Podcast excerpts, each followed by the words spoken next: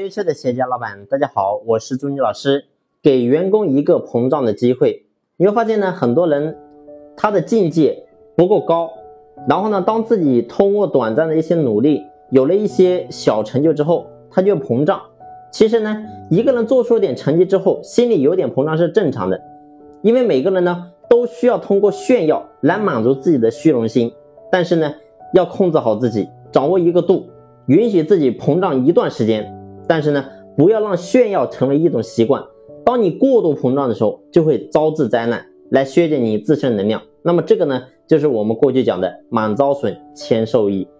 那么老板在面对员工的膨胀的时候呢，其实应该要有一个包容度，允许他膨胀。我们一直说要成就员工，其实呢，当员工生活的更好的时候，他一定会出现一个膨胀的现象。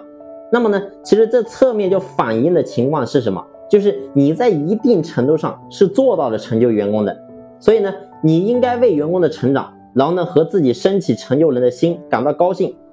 你应该对员工升起更大的爱，然后呢给他一个膨胀的期限。但是呢，过了这段时间之后，涛声依旧。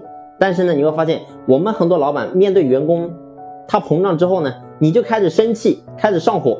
其实当员工惹你生气，同时呢你也开始生气的时候，代表什么？代表你跟员工其实是在一个层次的，你是他的这个衡量，所以呢，我经常讲，我说忏悔，其实忏悔就是绝对承认你是错的，然后呢，你永远都是错的。那么你要明白，当你遇到一个能令你生气的人，那么代表你一定在某个地方你的修行是不够的。那么这个人出现，其实就是为了让你能够修行自己。那么他是怎么修行修行你的呢？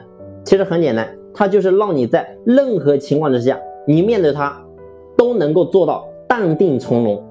然后呢，当你能够真正做到这一步的时候，你会发现你就能够成就更多的人，那么自己呢也能够获得更大的成就，达到更高的精神境界。好了，这一期的分享呢就分享到这里，感谢你的用心聆听，谢谢。